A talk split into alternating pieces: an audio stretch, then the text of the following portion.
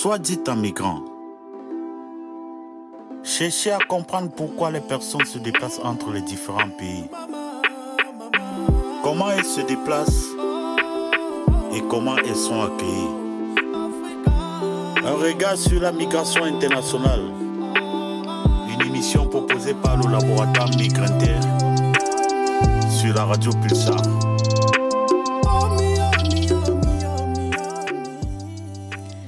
Bonjour à toutes et à tous. Bonjour Céline. Salut, salut Brenda, salut à tous. Bonjour aux auditeurs.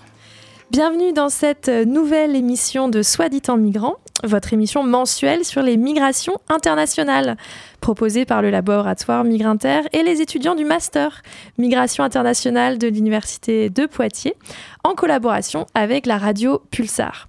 Alors depuis la Maison des étudiants, on est ravis de vous retrouver avec euh, aujourd'hui euh, dans l'équipe euh, également un petit nouveau, Marius, qui a accepté de nous accompagner pour son stage de troisième au laboratoire. Merci Marius. Bonjour à tous, merci à vous. Alors Céline, je crois que tu nous as préparé un petit montage sonore pour introduire le thème de l'émission. On vous laisse écouter et puis tu nous feras un petit débrief. Ouais, ça roule, à vos oreilles. À l'usine, sur le chantier, un ouvrier sur trois n'est pas français. 1964, la France a besoin de main-d'œuvre. Des trains remplis de travailleurs immigrés arrivent en France, gérés par l'Office national d'immigration. La France a besoin de main-d'œuvre étrangère euh, du fait de son expansion économique qu'elle connaît euh, depuis un certain nombre d'années et aussi du fait que les Français ont abandonné les travaux à caractère salissant ou pénible, qui sont souvent aussi des travaux peu rémunérés. En 66. Venais libre, pas de contrat, pas, rien du tout. Avec mon passeport, c'est tout. Alors, vous êtes venu sans contrat et vous avez trouvé du travail tout de suite en France? Oui. Comment ça s'est passé? Bah, J'étais cherché, j'ai trouvé un patron et j'étais embauché dans, cette patron, il m'a embauché, m'a fait des papiers aussi. Maintenant, il existe bien sûr de la main-d'œuvre portugaise qui arrive avec des passeports de tourisme et euh, on légalise leur situation au fur et à mesure qu'ils s'embauchent et qu'ils passent leur visite médicale en France.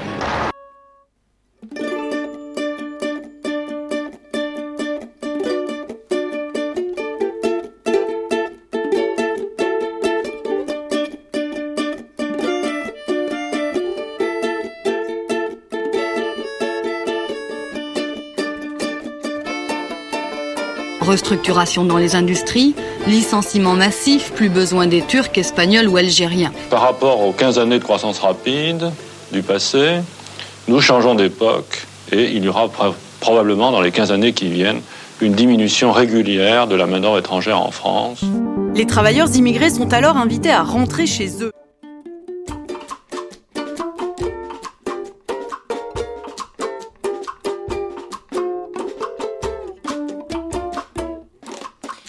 Alors, vous l'aurez peut-être reconnu, ce, type de document. Donc, ce sont des, archives, euh, notamment extraites de, l'INA, donc l'Institut national des, archives. Et donc, ce mois-ci, euh, pour euh, cette émission, donc on, regarde en arrière.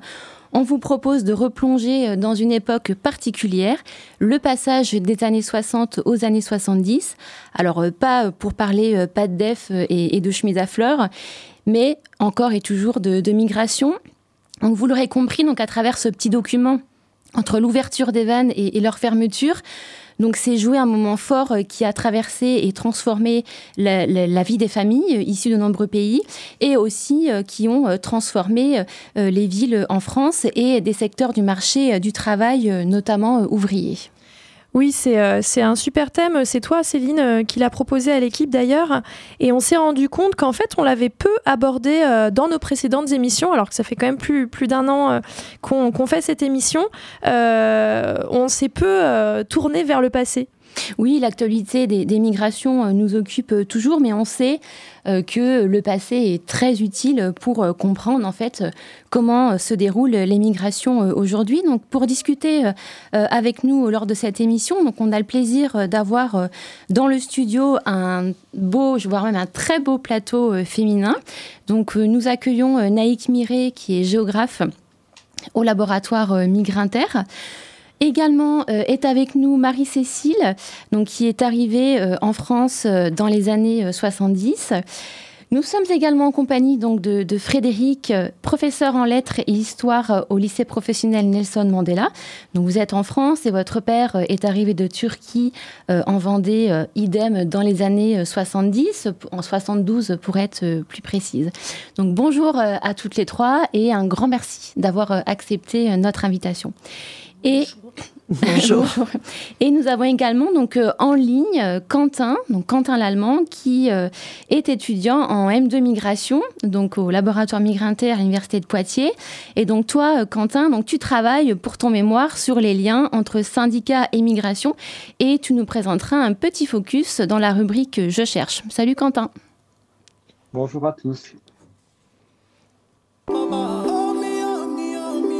Soit dit en migrant Alors pour notre euh, première rubrique euh, passeur, passeur au féminin, euh, Naïk, euh, Naïk Miret, on t'a proposé de venir dans l'émission pour nous poser un petit peu le, cadre, enfin les cadres de cette période qui, si elle peut nous sembler pas si lointaine, en fait remonte quand même il y a près de 50 ans.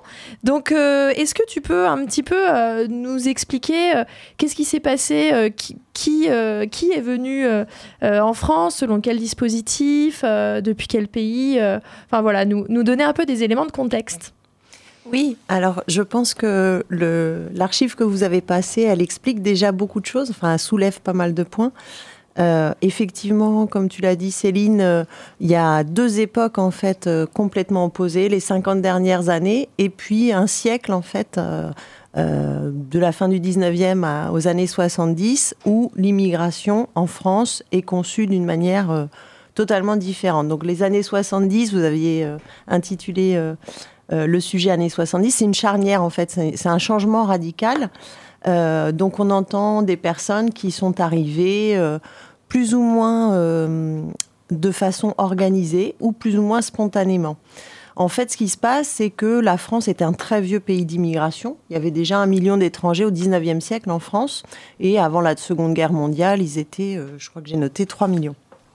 Donc c'est un vieux pays d'immigration. La Seconde Guerre mondiale va un peu ralentir tout ça. Euh, euh, et de fait, la période qui commence ensuite, c'est-à-dire la période qu'on qualifie de Trente Glorieuses, qui est une période historique pour la France, mais pour l'Europe, euh, de croissance économique, de construction d'un état de bien-être, de protection sociale.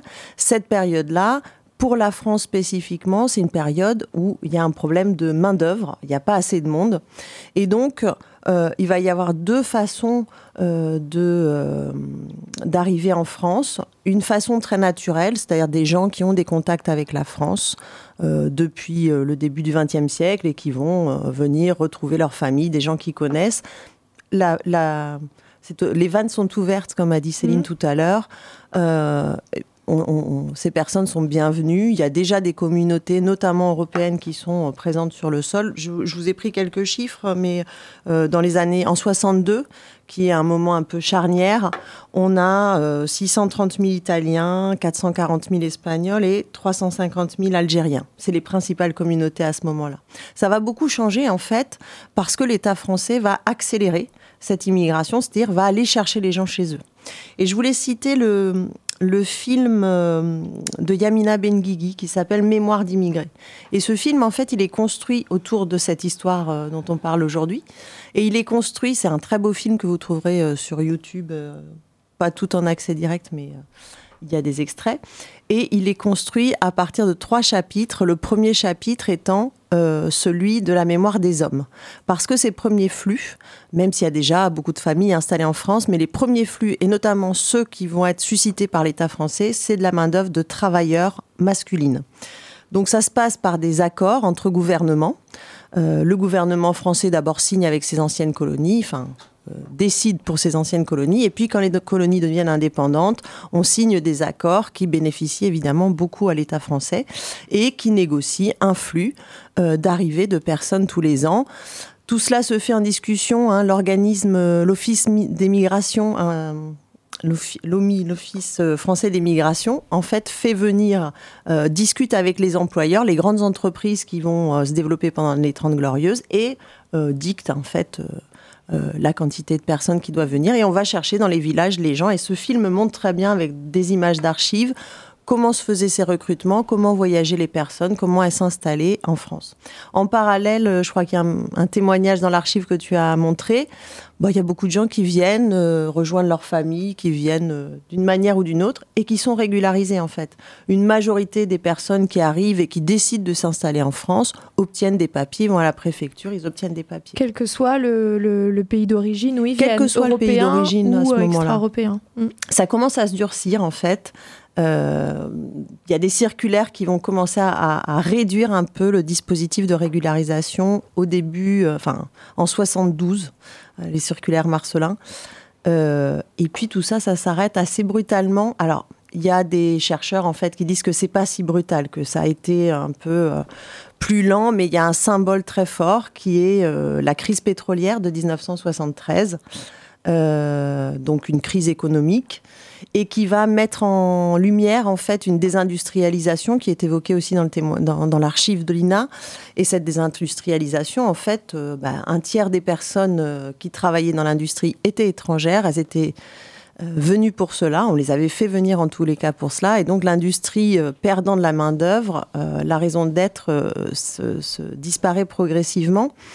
Et en fait, euh, c'est la même situation partout en Europe. Hein. Les accords de main-d'œuvre, euh, les accords bilatéraux, il y en a en Belgique, aux Pays-Bas, en Allemagne, tous les pays, en Suisse, tous les pays européens euh, d'Europe du Nord en ont mis en œuvre. Et donc, 74, tous les ministres de tous les États européens décident de la suspension provisoire de l'immigration. Cette suspension provisoire, elle va durer 50 ans, en fait. Mmh, effectivement. Donc, en fait, c'est le début de la période qu'on connaît aujourd'hui. C'est surtout la fin d'un siècle, en fait, mm. d'immigration, parce qu'on ne va plus jamais connaître euh, cette immigration. D'accord. Les flux euh, ont repris au XXIe siècle. Hein. pendant toute la fin du XXe siècle, il y a des flux, mais qui ne sont pas des flux de travail. Euh, ils reprennent un petit peu les 20 dernières années, mais pas dans la mm. même proportion et surtout euh, la perception politique, scientifique, euh, euh, citadine, citoyenne hmm. a changé. Hmm, d'accord. Bah, merci pour ce cadrage, Naïk. On va tout à l'heure pouvoir, avec Frédéric et Marie-Cécile, avoir un peu des, des, des exemples concrets de, de, de, toute cette période. Mais avant ça, Marius, tu nous proposes un petit intermède musical? Bien sûr, alors je vous propose Long is the Road de Jean-Jacques Goldman. C'est une chanson sortie en novembre 84. Elle traite du rêve américain. Donc le premier couplet parle de l'authentique Eldorado et le deuxième se réfère à la déception à l'égard des inégalités sociales et de la difficulté de devenir riche aux États-Unis.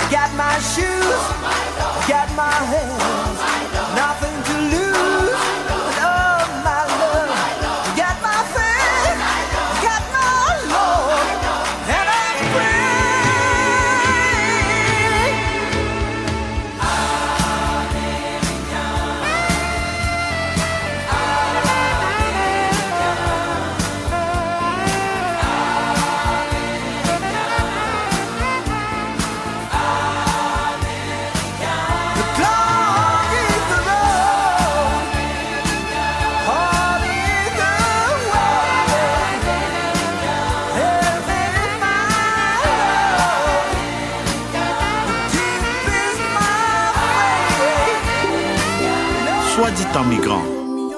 Un regard sur la migration internationale. Une émission proposée par le laboratoire Migrinter et la radio Pulsar. Merci Marius euh, pour ce choix de chanson euh, qui correspond à, la période aussi euh, qu'on discute aujourd'hui dans, cette émission. Donc rebonjour à, à tous, hein. vous êtes dans l'émission Soit dit en migrant de la radio Pulsar. Et euh, je rappelle qu'aujourd'hui on parle des années euh, 1970 et euh, des, migrations. Euh, nous avons le plaisir donc euh, d'accueillir euh, Marie-Cécile. Donc euh, merci beaucoup Marie-Cécile euh, d'avoir répondu euh, positivement à, notre invitation. Euh, alors si j'ai bien compris, euh, vous êtes euh, originaire du, du- Cameroun. Vous êtes euh, arrivé en France dans les années 70, c'est ça? Je suis arrivée en France, euh, bonjour à tous, je suis arrivée en France vers les années 74. Je suis arrivée pour faire mes études, donc euh, à Marseille. Euh, voilà, mon arrivée en France, je suis arrivée sereinement, j'avais tout ce qu'il me fallait, ma bourse, tout mon petit baluchon. Donc, euh, j'ai fait mes études euh, à Marseille euh, en faisant le trajet Aix-en-Provence-Marseille parce que j'ai une famille qui m'a accueilli à Aix-en-Provence. D'accord. Et c'était pour faire quoi comme étude? Ben, d'éducateur, de jeunes enfants, après éducateur spécialisé. Mhm. Et, l'entrée dans, la classe, donc dans la, promotion avec les, autres étudiants, ça s'est bien passé? Avec les autres étudiants, euh, j'ai pas eu de, soucis. Les années 74, j'allais dire que les gens étaient encore bien bienveillants, si je peux dire ça comme ça. Donc j'ai été très bien accueillie. J'étais, excusez-moi du terme, je choque personne. J'étais très bien accueillie. J'étais la seule petite noire dans l'établissement euh, et ça s'est vraiment fait tout tout seul quoi. Euh, la directrice euh, m'a présenté à chacun ou à chacune des, étudiants. D'accord. Et vous avez pu lier d'autres amitiés en dehors de, de, la classe de l'école ou c'était restreint en fait à ses, à ses camarades de classe? Euh, Non, j'ai pu me faire d'autres amis déjà par rapport à la famille qui m'a accueilli quand je suis arrivée à Aix-en-Provence. Donc euh, j'ai eu plein de, plein de choses déjà à faire. Euh, je ne peux pas dire qu'ils m'ont ils m'ont accompagné pour pouvoir m'installer, pour trouver un logement déjà de ne plus faire le trajet ex-Marseille. Donc, euh, cette famille-là m'a aidé à trouver un logement sur, euh, sur euh, Marseille. Et je me suis fait pas mal d'amis qui m'accueillaient les uns après les autres pour les, pour les week-ends. Oui. Alors moi, je me pose une question parce qu'aujourd'hui, on a des, des dispositifs spécifiques pour les, les étudiants étrangers et notamment ceux qui viennent des pays afri- africains. C'est ce qu'on appelle le dispositif Campus France. Est-ce qu'il y avait un, dispositif euh, particulier? Il y avait des, papiers à remplir pour euh, venir en France pour études à cette époque-là? Ben, je devais, je vais vous faire rire. Je ne savais pas ce que c'était un psychologue euh, ou, ce genre de métier. Donc, il fallait d'abord que je me présente euh, à ces personnes-là et ensuite passer des tests aussi, euh, des examens et puis faire la demande de bourse aussi pour euh, pour pouvoir avoir accès aux études et puis de trouver ce qu'il me fallait pour le billet d'avion pour venir. Oui, il fallait trouver l'argent pour financer Il fallait aussi trouver le- l'argent pour financer. Alors j'ai des organismes qui m'ont aidé à trouver, à avoir cette bourse-là. Et sur, mon, sur mes papiers, c'était dit qu'après mes études, je devais revenir au Cameroun et sinon rembourser tout ce que j'avais eu comme bourse. D'accord, donc il n'y a pas eu de retour au Cameroun, mais il y a eu une arrivée à Poitiers. Ben, il y a eu un retour au Cameroun Ah. euh, et tout, où j'ai pu négocier tout ça. Et puis, il y a eu une arrivée à, à Poitiers après un mariage à Aix-en-Provence avec un poids de vin. et, et du coup, vous avez trouvé euh, des, des, des emplois en rapport avec votre formation ici à Poitiers ou c'était un petit peu en décalage? Je, suis arrivée à Poitiers en 1900, juillet 76. Et en décembre 76, j'avais déjà mon poste à l'hôpital euh, au CHU de Poitiers. J'étais éducatrice euh, au pavillon Georges Heuillère, où j'ai travaillé avec une 110 euh, enfants en situation de handicap. D'accord. Et tout à l'heure, vous nous avez dit que l'accueil dans la classe était. euh, que vous aviez été bien accueilli. C'était pareil euh, dans le contexte professionnel ici à Ah Poitiers ben là, je me suis vraiment réalisée, réjouie à Poitiers dans le contexte de mon travail. Euh, C'était vraiment euh, quelque chose de, fabuleux. Euh, je vais vous faire rire. J'étais connue comme le loup blanc parce que dans le temps, il n'y avait pas plein de noirs à la militerie. Hein, au sud de Poitiers, on n'était pas, on n'était pas nombreux et tout. Et puis une africaine avec en situation 110 euh, petits jeunes en situation d'handicap, euh, on ne trouvait pas ça sur les, dans les coins de rue de, de, de Poitiers. Donc j'étais vraiment euh, bien accueillie. et, et vous avez fini votre carrière au, au CHU à Poitiers J'ai fini ma carrière au CHU à, à Poitiers.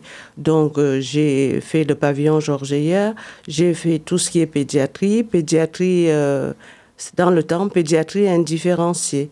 Il n'y a que quand il y a eu les pôles que j'ai pu changer de, de service. D'accord.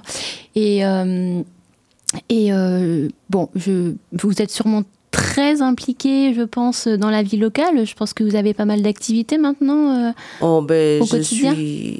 Je ne pense pas que j'ai beaucoup d'activités. Je, je suis une retraitée. Il paraît que les retraités ont beaucoup de temps à donner, que les retraités ne font pas grand-chose. Mais j'essaye euh, de faire des, des petites choses. Je fais du bénévolat. Ok. Voilà. Ben, merci beaucoup, euh, Marie-Cécile. On aura sûrement l'occasion de, de revenir vers vous euh, dans, dans quelques minutes. Euh, euh, on va laisser euh, la parole à, à Frédéric. Oui, merci euh, Marie-Cécile. Alors, euh, on, va, on va passer donc euh, à Frédéric avec un autre, un autre témoignage. Alors, euh, pour peut-être introduire un petit peu de votre côté, vous êtes né en France, mais c'est votre père qui a quitté la Turquie dans les années 70 et pour rejoindre la Vendée, vous m'aviez dit. Et il me semble que voilà, votre mère l'a rejoint par la suite via le regroupement familial. Donc, on est sur un, voilà, un profil différent. Est-ce que vous voulez nous, faire part un petit peu de euh, euh, ce que vous savez de, cette, euh, de ce parcours familial, de ce choix pour votre père de venir en France? Oui, je vais donc vous présenter le parcours de mon père. Mon père est arrivé en 72. Il s'était inscrit sur un bureau de- d'emploi pour partir en Europe, en Turquie, euh, avec une demande pour l'Allemagne, puisque beaucoup de Turcs euh, se demander l'Allemagne, mais euh, il a eu une réponse pour la France, donc il est quand même venu. C'était un- une prise en charge par, par l'Office totalement organisée, donc officielle. Il est arrivé, il a commencé à travailler dans les abattoirs en Vendée. Voilà. Ok. Et donc après, euh, être installé, avoir eu un logement, euh, tout d'abord en colocation avec d'autres euh, travailleurs turcs, puisque ça les rassurait d'être euh, ensemble. Il a pu demander le regroupement familial pour que ma mère puisse le rejoindre, donc deux ans plus tard. D'accord. Effectivement, du coup, on est sur, euh, euh, je pense, euh, une procédure assez classique où, au final, le travailleur est pris en charge totalement. Totalement, oui, puisque logement. mon père euh, a été pris en charge euh, chez l'habitant avec le. C'était le chef d'atelier donc qui, qui avait organisé euh, un premier hébergement euh, dès son arrivée, avant de pouvoir être euh, plus autonome pour, euh, pour le logement. Et donc, euh, c'est comme ça que ça s'est fait. D'accord. Et alors, vous parliez de, du fait de retrouver euh, d'autres euh, d'autres personnes venant de Turquie. Oui, tout à Euh, fait. Il y a un petit peu l'enjeu de, effectivement, se retrouver dans ce moment de migration où on quitte son pays. Totalement. Retrouver une, alors je sais pas si c'est le bon terme, mais peut-être une, une communauté. On pourra y revenir peut-être aussi avec Marie-Cécile. La communauté turque, elle était un petit peu présente quand même dans Elle la région? commençait effectivement à être présente. Il y en avait à Poitiers, il y en avait euh, en Vendée, euh, dans les Deux-Sèvres, à Nantes, etc. Donc c'est vrai que ça, ça rassurait les, les travailleurs euh, nouvellement venus qui n'avaient pas du tout euh, ni la langue, ni les codes, euh, de pouvoir s'appuyer sur, sur ceux qui étaient venus déjà quelques années précédemment. D'accord. Et euh, alors par la suite, du coup, euh, donc votre maman euh, est arrivée et j'imagine qu'à un moment donné, vous êtes arrivé Tout à fait. avec des frères, des sœurs. Tout à fait. Comment ça s'est passé du coup dans votre enfance, peut-être ce lien avec la Turquie? Est-ce que vous êtes allé là-bas, enfin Ah pour oui. vos parents? Oui, oui. Alors régulièrement, on a, on a été, puisqu'en fait, il y, a- il y a plusieurs cas de figure. Dans, dans certaines villes, villages, euh, beaucoup de gens du même village sont arrivés en, Europe et euh, n'ont peut-être pas ressenti le besoin de repartir. euh. nous, on était les seuls euh, du village à être partis, donc toute la famille éloignée est restée là-bas. Et donc, c'était important pour mes parents de pouvoir maintenir le lien avec la, famille élargie.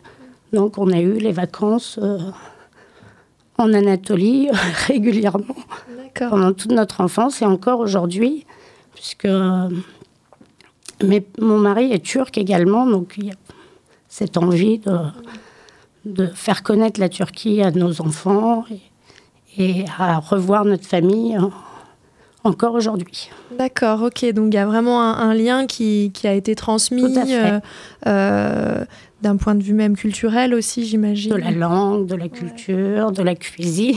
D'accord, bah oui, ça Donc, fait voilà. partie. euh, Ok. Après, c'est vrai qu'il y, y a quelques jeunes issus de l'immigration qui, qui sont peut-être pas. euh, qui se sont mariés ou qui sont en couple avec des, des non-turcs, qui eux on- ressentent peut-être moins le besoin de, de partir, de. Voilà. Hmm, D'accord. Mais nous, c'était important pour nous, puisque c'est- c'est c'est notre culture, c'est notre pays, autant que la France d'ailleurs. Mais c'est se construire euh, sur, un- sur deux pays. Se Voilà. construire un peu dans l'entre-deux. Voilà, D'accord. c'est ça. Et euh, alors, euh, bah, on va pouvoir poursuivre euh, peut-être un petit peu dans, dans euh, une discussion croisée. Merci beaucoup, euh, Frédéric. Et justement, je voulais rebondir sur ce, ce dernier point, sur les liens euh, au pays, euh, euh, ce que certains chercheurs ont appelé la double appartenance aussi. Marie-Cécile, est-ce que vous, donc vous nous avez dit que vous aviez eu un retour au Cameroun entre la fin des études et le, début de votre premier travail. Est-ce que vous êtes retourné depuis au Cameroun est-ce que vous avez des liens encore avec des amis ou de la famille restés là-bas? Euh, j'ai la famille restée là-bas. Je suis d'une grande famille de 10 enfants. Donc, je suis seule en France. Je partais au Cameroun euh, tous les deux ans. Mais depuis que je suis mariée et grand-mère, euh, j'y vais de, de moins en moins. Et comme je, je dis, euh, ben, ben, au niveau de, de- des pays, au niveau de, de la culture, au niveau de la langue, bon, c'est des choses qui manquent par, euh, par moment, qu'on ne peut pas à chaque fois avoir avec nous. Mais euh, quand je vais au Cameroun, mes frères et sœurs me disent quand est-ce que tu rentres chez toi? Et quand je suis ici, tout le monde me demande est-ce que vous allez encore chez vous? Quand est-ce que vous allez chez vous? Donc moi je dis je suis bien partout, que ce soit au Cameroun ou ici. Il faut que j'arrive à trouver une certaine ligne de conduite, une certaine sérénité. Actuellement, euh, voilà, ça fait quatre ans que j'ai pas remis les pieds au Cameroun. Et ceci depuis le décès de ma maman. D'accord. Sinon, je suis vraiment euh, seule euh, en France pour, euh, pour l'instant. Mm, mm. Donc seul au niveau de, de votre Oh, la- famille de ma famille du Cameroun. oui, je c'est ça, je oui. veux dire, j'ai un neveu qui vient de temps en temps, qui a joué au foot, qui vient de temps en temps à Lille. C'est tout ce que j'ai comme famille camerounaise. Mais sinon, j'ai une grande famille ici. J'ai plein de familles. Et euh, alors, je ne sais pas euh, ce qu'il en est de, de la communauté euh, camerounaise ici à Poitiers, mais est-ce que, vous, est que vous avez des liens aussi avec d'autres personnes originaires du Cameroun qui sont installées ici à Poitiers? En parlant franchement, j'ai pas beaucoup de liens avec la communauté camerounaise de Poitiers. Donc, je retrouve les, les Africaines, les Africains, les Noirs euh, lors de certaines euh, célébrations. Mais pour dire que je fais vraiment partie de la communauté camerounaise, s'ils se retrouvent, euh, c'est mentir, quoi. Donc, euh, j'en vois quelques-unes euh, comme ça par rapport à la chorale. Donc, grâce au témoignage de Marie-Cécile et, de, Frédéric, donc euh, pour le Cameroun et puis euh, pour, euh, pour la Turquie, et aussi via le, documentaire, le montage qu'on a écouté tout à l'heure, donc on a vu qu'il y avait cette diversité des, des, origines hein, qui caractérisait aussi les, arrivées en France. Naïk, est-ce que bah, tu peux nous dire un petit peu ce que ce qu'a provoqué en fait cette, cette multiplicité des origines qui sont présentes sur le, sur le territoire français? Euh, oui, alors la question n'est pas facile. Désolée. je te remercie.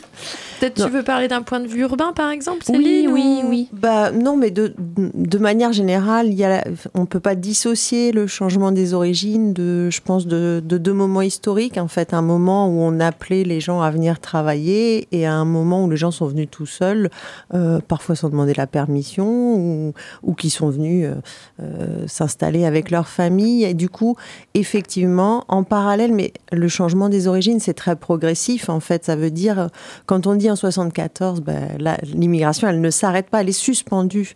Mais les gens continuent à revenir, comme Marie-Cécile, les, mamans rejoignent les hommes. Donc, euh, on parle d'une féminisation. Sur une pyramide des âges, ça se voit très très bien, mais évidemment, ça prend des décennies pour que. Et donc, il y a des enfants. Donc, il y a plusieurs phénomènes. Il y a une partie des origines, elles disparaissent parce que les gens deviennent français et ne sont plus recensés comme euh, nés en Espagne, nés. Alors. On utilise de plus en plus en France le terme d'immigré, c'est-à-dire quelle que soit la nationalité de la personne. Mais dans les faits, les flux euh, d'origine européenne, italien, portugais un peu plus tardivement et espagnol, ils se sont réduits. Les gens ont cessé de partir. Bon, il y a eu des, des retours après au XXIe siècle, mais ils ont cessé de partir. Donc ces gens-là ne venant plus, il reste une communauté espagnole, une communauté italienne, une communauté portugaise, mais ce sont de nouvelles communautés. Euh, les Turcs, ils étaient, euh, j'ai regardé tout à l'heure, je crois 50 000 personnes en, en 62, et ils sont euh, 500 000, je crois, en Ah. 75. Donc, et ensuite, évidemment, il y a les petits-enfants, les enfants qui vont conserver des liens ou pas, enfin ils font comme ils veulent, mais en général ils ont quand même une relation, même si c'est que dans les imaginaires, et donc ça, ça change. Mais effectivement, ce sont les pays du Maghreb qui vont euh, tous augmenter leur présence à partir, euh, à partir de 62 et qui vont continuer en fait par, euh, par des réseaux sociaux, en fait, euh, qu'on appelle les filières migratoires, à, euh, venir, à circuler aussi quand ils ont euh, des facilités, ce qui n'est pas toujours possible. Et puis, bah, les, autres nationalités africaines, elles ont toujours été présentes. hein. Même au début du XXe siècle, il y avait plusieurs groupes africains, étudiants, intellectuels, travailleurs dans les docks à Marseille, des gens qui venaient pour, pendant les deux périodes de, de guerre aussi. Mais elles vont augmenter, euh, elles vont prendre un peu le relais, ces migrations, et elles se sont beaucoup développées au XXIe siècle, depuis plusieurs nationalités, le Cameroun, le Mali, le Sénégal. D'accord. Alors, je bon, très rapidement, mais peut-être euh, juste Frédéric. euh, du coup, euh, bon, vous un peu en tant que seconde génération, comme on disait un peu avant l'émission en, en rigolant, vous, vous avez peut-être rencontré aussi d'autres enfants issus de l'immigration, comme on utilise le terme maintenant. Est-ce que vous avez pu repérer un peu bah, des différences ou au contraire des points communs? Je voulais juste rajouter par rapport à ce qu'a dit Naïk, il y a un véritable imaginaire que les immigrés euh, vendent aux Turcs par rapport à leur vie dorée, l'Eldorado, etc. Le cinéma turc s'en est emparé dans les années 70-80 pour véhiculer cette, euh, cette envie de, de venir, de rejoindre l'Europe. C'est quand même... euh, C'est la notion de filière migratoire euh, voilà, que j'évoquais aussi. qui se met en place. Tout qui à fait. utilise aussi les imaginaires, les- Voilà. la culture pour transmettre tout ça. Tout à fait. Hmm, D'accord. Donc après, c'est vrai que euh, moi, euh, étant enfant d'ouvrier, on a vécu euh, dans les quartiers populaires euh, avec euh, toutes les communautés euh, qui, qui venaient des quatre coins du monde. J'ai grandi à Limoges et là-bas, c'était les communautés asiatiques qui étaient euh, très, euh, très nombreuses. Donc euh, par rapport aux situations des, des pays euh, de l'ex-Indochine qui, qui ont été accueillis en, en grand nombre, avec aussi pas mal de- de- d'enfants maghrébins. Donc, à l'époque, il y avait encore cette, euh, effectivement ce que disait Marie-Cécile, euh, la bienveillance les uns envers les autres, etc. Il n'y a pas eu de, de communautarisme, il n'y a pas eu de... enfin, C'était une mixité ethnique euh, à tout point de vue, donc c'était quand même très enrichissant. Ok, merci. Merci beaucoup, euh, mesdames, pour cet échange euh, passionnant. Euh, donc, avant euh, la rubrique Je cherche, donc on va euh, passer à une petite pause musicale. Marius, tu nous présentes quelque chose, je crois. Alors oui, là on va écouter le titre African Tour de Francis Cabrel, euh, donc titre qui est sorti en 2008. Il raconte l'histoire euh, du le parcours et les difficultés du parcours euh, d'un migrant qui part de l'Afrique pour rejoindre la France.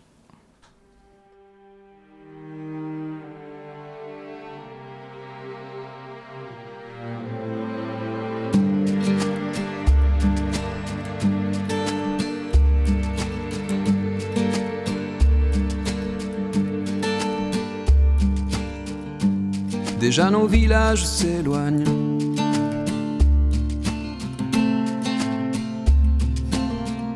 Quelques fantômes m'accompagnent. Il y aura des déserts, des montagnes à traverser jusqu'à l'Espagne. Et après, Inch'Allah.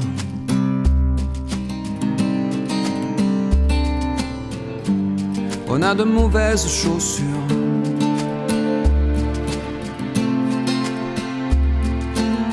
L'argent cousu dans nos doublures. Des passeurs doivent nous attendre. Le peu qu'on a, ils vont le prendre. Et après, est-ce que l'Europe est bien gardée? Je n'en sais rien. Que les douaniers sont armés On verra bien. Si on me dit c'est chacun chez soi, moi je veux bien, sauf que chez moi. Sauf que chez moi y a rien. Pas de salon, pas de cuisine.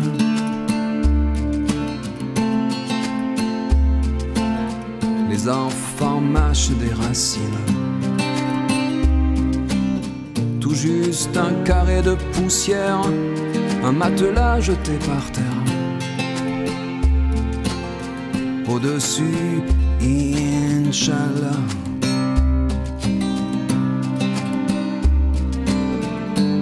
Vous imaginez peut-être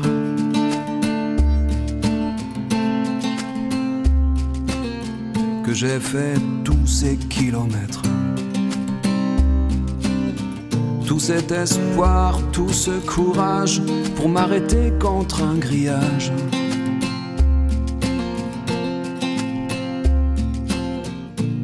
Est-ce que l'Europe est bien gardée?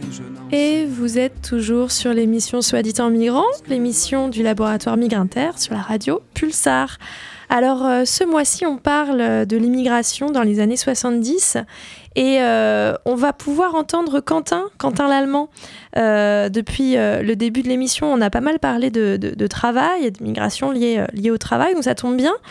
Toi, dans ton mémoire, tu étudies les syndicats. Alors, est-ce que tu peux nous en dire un petit peu plus sur cette période? Oui, bien sûr. Alors, moi, dans mon travail, je, suis, je suis un petit peu parti de cette image qu'on a, euh, qui est encore tenace aujourd'hui, hein, du travailleur euh, migrant, qui euh, vient euh, concurrencer le salaire et les emplois des travailleurs nationaux, qui seraient prêts à accepter des conditions de travail dégradées, peut-être plus dociles vis-à-vis du patronat, et qui, par conséquent, auraient en fait peu d'attrait pour la cause syndicale.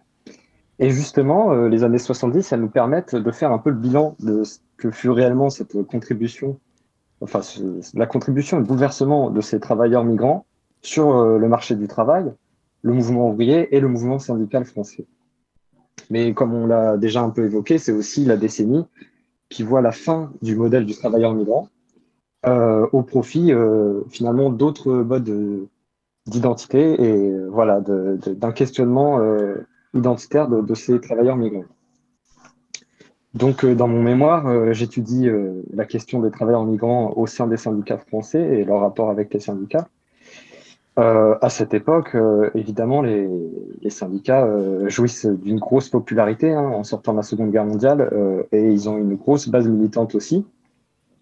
Mais euh, ils doivent se poser la question, comme ils l'ont toujours un peu fait, parce que comme on l'a dit, la France elle a une longue histoire migratoire, euh, elle doit se poser la question de quelle position on adopte face à la migration de travail et à ces migrants qui sont venus occuper des emplois en France. Alors, euh, l'image qu'on a tout de suite, c'est des, on s'imagine des syndicats qui sont un peu tiraillés euh, entre des valeurs euh, internationalistes, disant, voilà, prolétaires de tous les pays, unissez-vous, mais en même temps, des comportements un peu chauvins et protectionnistes envers leurs militants français et nationaux. Donc, pour comprendre ça, il faut voir les effets de cette immigration de travail sur le marché du travail en France. Donc, euh, ça a été dit à la fois par le documentaire et à la fois par euh, euh, les autres intervenants, mais dans les années, à partir des années 50, la France, elle entre dans une phase de forte croissance économique. L'État et le patronat encouragent tous les deux une migration de travail en France en raison d'un rôle économique spécifique qui leur est attribué, en fait, parce qu'on on dit de manière globale que c'est par manque de, de main-d'œuvre, mais c'est aussi ce côté très spécifique, c'est-à-dire qu'ils viennent pour euh, amortir le choc de l'industrialisation. L'objectif, c'est que on veut préserver euh, la ruralité et la paysannerie, si je puis dire, française, euh, et qui, par conséquent, est moins touchée en fait par l'exode rural que dans le reste de l'Europe. Et c'est pour ça que c'est un, phénomène qui va durer tard, et qui va permettre à ces ruraux français de généralement passer directement du statut d'agriculteur à celui de fonctionnaire. Euh, et euh, on va combler ce manque de main-d'œuvre dans les usines par ces migrants. Donc voilà, on, a vraiment euh, un, un secteur de niche pour les migrants. Donc on l'a déjà dit, la France elle accueille de très nombreux travailleurs immigrés à partir du milieu des années euh, 50 jusqu'en 74. En 20 ans, la population étrangère elle est multipliée par deux. Voilà, on a parlé aussi de cet Office national de l'immigration qui vise à diversifier les pays de recrutement. Mais on remarque que effectivement, il y a une proportion grandissante des entrées sur le territoire français qui se fait de manière irrégulière ou clandestine. Mais à la différence de la situation actuelle, c'est que la plupart d'entre eux sont régularisés et ont donc les mêmes droits que euh, la plupart des travailleurs euh, présents sur le territoire euh, dans, un, dans un statut régulier.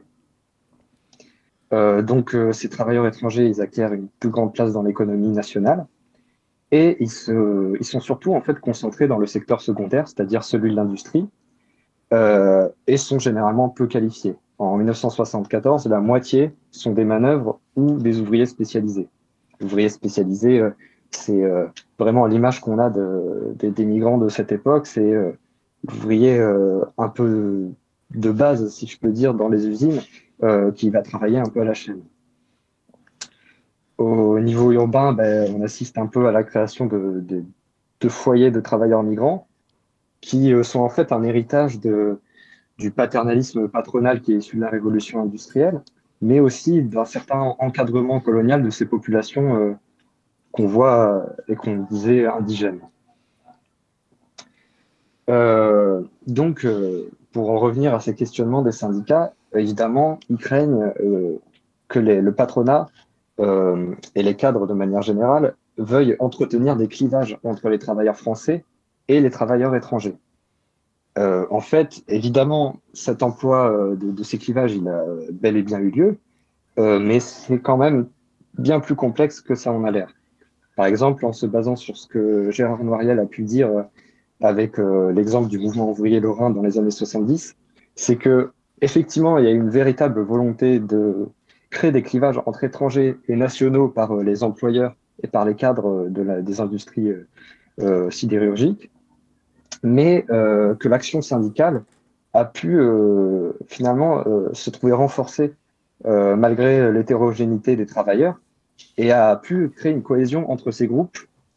Et en fait, c'est là où on s'aperçoit que le travailleur migrant, il a effectivement cette faculté d'être à la fois possiblement un outil aux mains du patronat pour essayer de diviser euh, ses, ses employés, mais d'un autre côté peut aussi renforcer une action syndicale de par son statut particulier.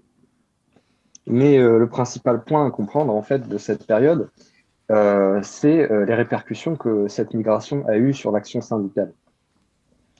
Euh, Marie Stripier, euh, par exemple, s'est intéressée à cette question et elle va constater que il va y avoir un, un changement dans l'analyse de la situation qui est faite par les syndicats. Le problème qui commence à apparaître, c'est plus tellement euh, celui euh, de la concurrence directe sur le marché du travail, parce qu'en fait, on l'a vu, ils n'occupent pas les emplois, et c'était dit dans le documentaire, ils n'occupent pas les emplois que les Français occupaient. Mais euh, c'est plutôt la crainte d'une division économique et socioculturelle entre les nationaux et ces immigrés qui se retrouvent de plus en plus cloisonnés dans des secteurs économiques spécifiques. Et euh, cette crainte syndicale, elle, elle continue aujourd'hui. Hein, on a toujours un cloisonnement euh, des travailleurs euh, étrangers et sans papier dans des secteurs économiques très spécifiques. Et la difficulté, en fait, elle va être de tisser les liens entre euh, nationaux et étrangers et s'unir dans le cadre d'une lutte syndicale. Et c'est à partir de cette période donc que les syndicats vont aussi commencer à se pencher de plus en plus sur cette question, même si ça prendra du temps. hein. Et, euh, et voilà, et aujourd'hui, euh, on voit que l'enjeu de, de continuer à toucher euh, ces catégories de la population qui sont de plus en plus isolées sur le marché du travail sont un, un moteur un peu de cet engagement. Super. Merci. Merci, euh, merci beaucoup Quentin. Désolé, je t'ai coupé. Non, non, c'est bon, c'était. Je peux C'est- m'arrêter là. C'est super intéressant. Alors, euh, bah, du coup, on te, on te souhaite bon courage pour euh, la suite du terrain et puis l'écriture du mémoire. C'est hyper prometteur. Merci pour Ouais, ton bah, intervention. Alors, on va, on va enchaîner. Je, crois, Céline, euh, euh, que sur la rubrique euh, Blabla, pardon, tu nous as trouvé une actualité toute fraîche à décrypter. C'est pas la réforme des retraites, mais vous allez voir, pour nous, c'est pas beaucoup mieux. C'est la loi asile-immigration. Et oui, euh, Brenda, tout à fait. Donc, dans un discours adressé au préfet le 15 septembre 2022, donc Emmanuel Macron annonce qu'au début de l'année 2023, un projet de loi relatif à l'asile et- à l'immigration dans la République sera déposé devant le Parlement. Donc depuis septembre 2022, de nombreuses réunions euh, et rencontres entre membres du gouvernement ont eu lieu. Des questions euh, sont posées régulièrement euh, au Sénat pour entre guillemets, travailler sur ce projet de loi. Alors, au programme annoncé par le gouvernement, régularisation des travailleurs sans papier dans les métiers en tension, carte de séjour talent pour les médecins étrangers, éloignement facilité en cas de menaces graves à l'ordre public et euh, réforme de la Cour nationale du droit d'asile, entre autres. Mais euh, que se cache-t-il au juste derrière ce, projet de loi? Donc vous l'aurez maintenant euh, compris, donc ce, projet de loi, c'est plutôt une réforme, du moins une énième loi sur l'asile et l'immigration en France, puisqu'il en existe déjà beaucoup, notamment depuis les années 70 et, et- et 80. Pour les plus récents, donc en juillet 2015 par exemple, donc il y a eu la promulgation de la loi relative au droit d'asile, également la loi relative aux droits des étrangers, et plus récemment en 2021, donc la, la refonte du code de l'entrée et du séjour des étrangers et du droit d'asile. Donc c'est au total une trentaine de lois. euh, asile et immigration qui ont été votées depuis les années 80, donc période, comme on l'a vu en début d'émission, qui est marquée par le durcissement des conditions d'entrée et de résidence sur le territoire français pour les populations étrangères et euh, immigrées.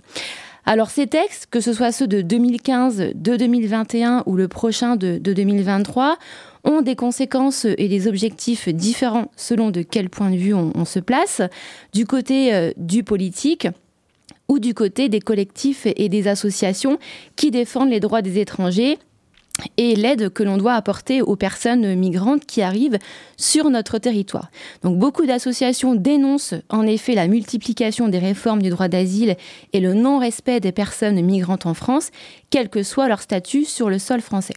Alors du côté des, politiques, et notamment depuis les années 1980, l'immigration est un instrument électoral, et le jeu électoral, c'est quoi? Donc c'est de, de convaincre, convaincre l'opinion publique du bien fondé des programmes électoraux, c'est convaincre aussi des propositions de loi qui sont faites, à l'aide parfois d'arguments qui sont euh, peu scrupuleux. Donc ce dernier projet de loi sur l'asile et- l'immigration donc n'échappe pas à ces manipulations de chiffres et autres réalités sociales. En effet, pour préparer les débats sur le contenu de, de ce projet de loi, un document de presse a été diffusé au début du mois de décembre 2022 par le gouvernement, dans lequel on retrouve notamment une section intitulée Les 10 constats sur l'immigration en France. Alors, je ne vais pas euh, tous les, les lister, mais en voici un petit aperçu. Constat 1, l'immigration, une accélération depuis 20 ans. Constat 3, l'immigration familiale, premier motif d'immigration. Constat 5, l'immigration régulière en progression continue. Ou encore, le constat 9, une surreprésentation des étrangers dans les actes de délinquance. Alors, si on pourrait aisément revenir euh, sur chacun de, ces constats, donc on va se concentrer notamment sur le, constat 5, l'immigration irrégulière en progression continue. Alors, pour argumenter ce point, c'est assez... euh, euh, ça interroge beaucoup puisque le gouvernement utilise uniquement un chiffre, celui de l'AME, donc l'aide médicale d'État, à laquelle peuvent prétendre les populations étrangères en situation dite irrégulière pour se soigner. Or, euh, toutes les personnes qui arrivent sur le territoire français et qui n'ont pas de papier ne sollicitent pas toutes cette aide médicale. Faire le rapprochement trop rapide entre aide médicale d'État et immigration irrégulière alimente le fantasme social et politique que les migrants viennent en France pour se faire soigner et profiter du système de soins français. Certains députés parlent même d'aspirateur euh, médical. D'abord parce que quand même il y a des conditions pour accéder à cette aide médicale d'État, notamment justifiée d'une résidence stable en France, c'est-à-dire y être installé euh, au moins depuis trois mois, et ne pas avoir de revenus supérieurs à 9 631 euros l'année précédente. Et aussi parce que les travaux scientifiques qui abordent la thématique de la migration et de la santé montrent quasiment tous que le recours aux soins pour les populations étrangères, et notamment pour les populations en situation irrégulière, n'est pas la priorité pour ces personnes et que nombre d'entre elles sont plutôt dans du non-recours aux soins et ou dans ce qu'on peut appeler une non-observance, c'est-à-dire euh, on ne va pas en fait euh, faire le suivi euh, des, des- soins. Donc on ne peut pas approcher cette migration irrégulière qu'en se basant uniquement sur cette aide médicale d'État. Et euh, pour aller plus loin, les populations étrangères et immigrées ne sont pas les plus consommateurs du système de soins français. D'ailleurs, il y a un rapport de l'OCDE euh, qui date de 2018 qui précise que la contribution des immigrés sous la forme d'impôts et de cotisations a été supérieure aux dépenses publiques consacrées à leur protection sociale, leur santé et euh, leur éducation. Donc si vous vous intéressez aux travaux autour de migration santé, donc euh, je vous renvoie à tout le travail qui a été effectué par l'équipe de recherche MIGSAN, donc migration euh, santé, à l'université de, Rennes. Donc pour finir, ce projet de loi asile et immigration légitime la présence ou le renvoi des personnes migrantes quasi exclusivement via la dimension du travail, avec en parallèle des amalgames forts, notamment entre immigration et, délinquance. Alors entre les lignes, on devine assez facilement que ce projet de loi vise un nouveau durcissement des conditions d'entrée et de séjour des étrangers immigrés sur notre territoire par un renforcement de l'arsenal du contrôle, de l'enfermement et de l'expulsion et vise aussi directement les droits euh, des populations migrantes.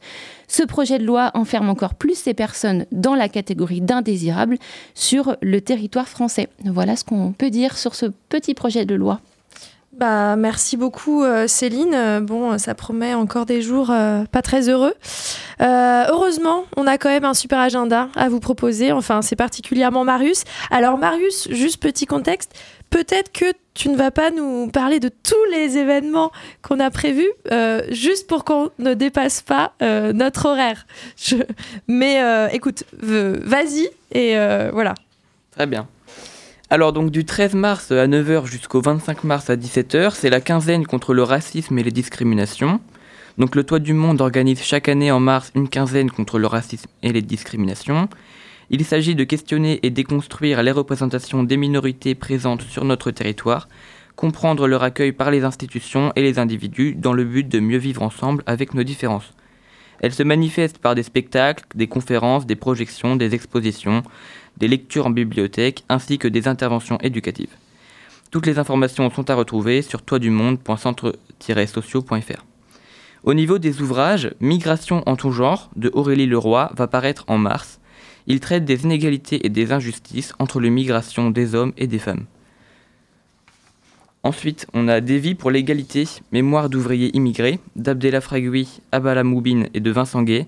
L'ouvrage est sorti au mois de janvier chez les éditions Sileps et il parle justement, c'est le thème de l'émission, des travailleurs immigrés lors des années 60-70 et des conditions d'accueil euh, de travail compliquées.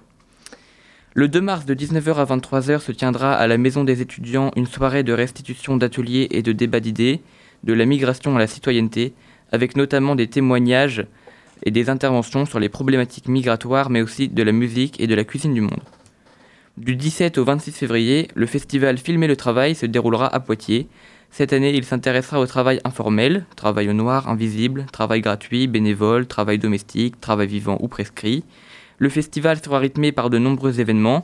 Au, au, programme de cette nouvelle édition, des conférences avec des chercheurs, une rétrospective de films rares et méconnus, des rencontres littéraires, une programmation pour le public jeune, des avant-premières et séances spéciales en présence d'invités, des rencontres professionnelles, une exposition intitulée African Workplace dans laquelle neuf photographes et chercheurs sont sont intéressés pardon, aux petits métiers urbains, au travail dans les plantations et à l'industrialisation grandissante du continent africain.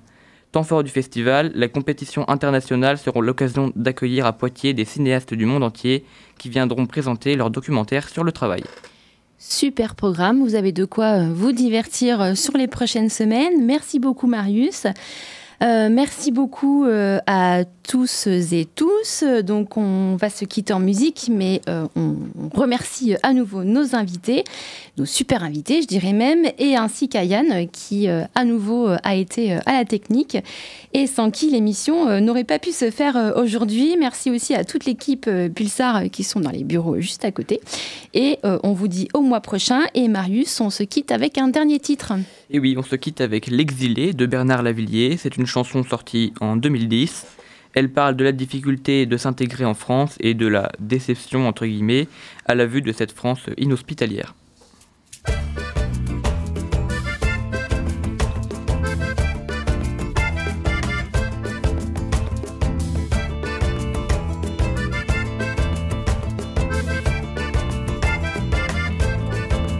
J'ai deux bracelets d'acier qui entravent mes bras, le bruit des bottes qui résonnent, mon père a connu ça.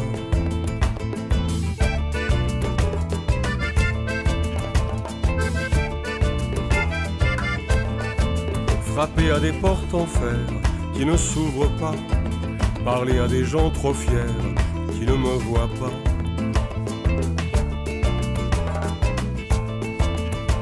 Plus rester, plus partir, plus rêver, on finit naufragé, solitaire, barbelé aux frontières.